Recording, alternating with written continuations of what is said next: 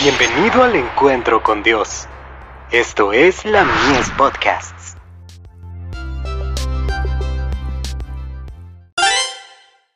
Hijos e hijas de Dios. Heredaremos el reino. Venid, benditos de mi Padre, heredad el reino preparado para vosotros desde la fundación del mundo.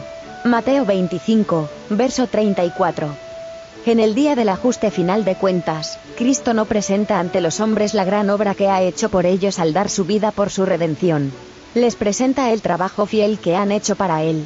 Qué sorprendente amor es este. Hasta incluye y menciona la obra de los paganos, que no tienen un conocimiento claro de la ley del Señor, pero que han hecho justamente lo que aquella requería, porque habían oído la voz que les hablaba en las cosas de la naturaleza. Cuando el Espíritu Santo implanta el Espíritu de Cristo en el corazón del pagano, y éste manifiesta amistad hacia los siervos de Dios, experimenta un despertar de la simpatía del corazón, opuesto a su naturaleza, contrario a su educación. La gracia de Dios, al obrar sobre la mente entenebrecida, ha suavizado la naturaleza salvaje no pulida por la sabiduría de los hombres. Cristo implanta su gracia en el corazón del pagano, y éste atiende a las necesidades del misionero, aun antes de que haya oído o comprendido las palabras de verdad y vida. Contemplad ese gentío reunido en torno al siervo de Dios para herirlo. Pero el Señor está influyendo quizás sobre el corazón y la mente de un hombre para que ruegue en favor de su siervo, y cuando el Consejo de Guerra ha decidido que se quite la vida del cristiano, la intercesión de ese salvaje modifica la decisión y se le perdona la vida. Oh, el amor que recibe el pagano gracias a este único acto.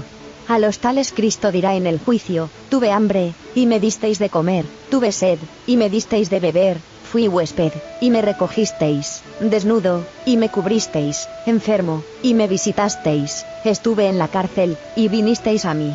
De Review Angeral. 20 de septiembre de 1898.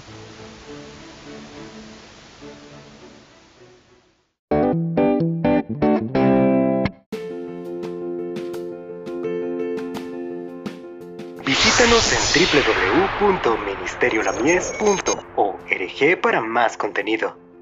Dios te bendiga.